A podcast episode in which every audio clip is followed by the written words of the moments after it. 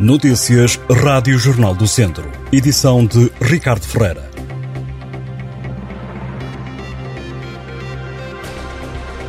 Foi encontrada sem vida dentro de um poço a idosa de 80 anos que estava desaparecida desde ontem em Travanca de Budiosa, no Conselho de Viseu. As equipas de investigação criminal já estão a caminho do local para que sejam investigadas as causas do desaparecimento, também em que condições é que a mulher terá caído ao poço. Foi o que adiantou à Rádio Jornal do Centro, fonte da GNR.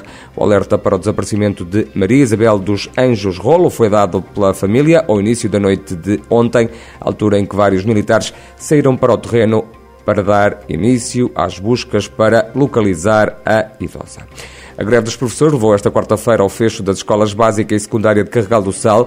Os grevistas estiveram concentrados ao início de manhã à porta do grupamento de escolas local, numa ação de protesto que juntou não só docentes, mas também funcionários e alunos. A manifestação contou com a presença de cerca de meia centena de pessoas. Em Carregal do Sal, a paralisação surgiu por intermédio de um movimento de docentes que surgiu de forma espontânea, aproveitando o pré-aviso de greve dos sindicatos. O protesto levou ao fecho da escola básica e secundária.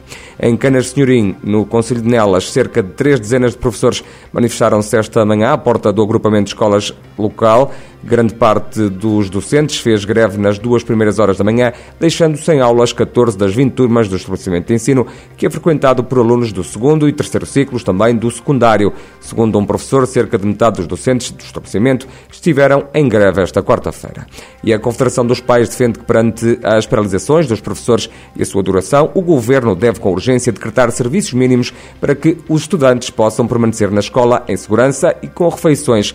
A Confederação Nacional das Associações de Pais manifestou também a sua preocupação com o normal funcionamento das escolas e com a avaliação dos alunos face às paralisações dos professores, sem questionar a legitimidade das greves, mas pondo em causa as formas escolhidas pela classe docente, como sejam a greve ou primeiro turno, entre outras.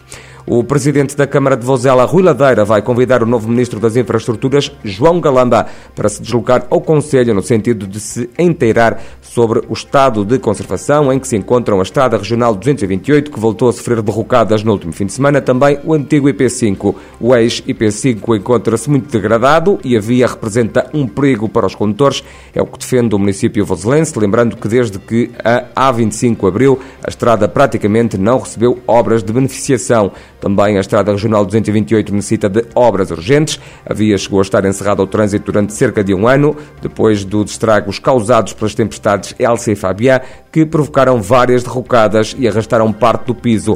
Em consequência do mau tempo que se fez sentir nos últimos meses, voltaram a ocorrer deslizamentos de terras e pedras, o que acentuou, segundo a autarquia voselense, a perigosidade do caminho.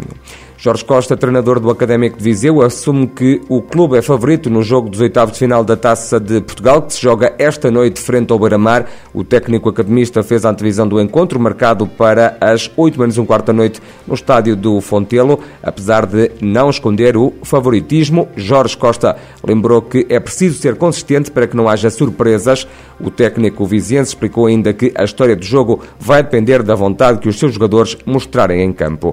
E Viseu foi uma das cidades escolhidas pela Universidade de Coimbra para dinamizar um projeto que visa estudar o extremismo e desenhar uma estratégia para estimular o diálogo político e social não violento. A proposta é de uma investigação europeia coordenada em Portugal pela Universidade de Coimbra, reunindo 15 países. O projeto denominado OP Atun é financiado pela Comissão Europeia através do programa Horizonte Europa. Arranca em abril, reúne 17 parceiros e vai decorrer ao longo de sensivelmente 3 anos até março de 2026. Estas e outras notícias em jornaldocentro.pt.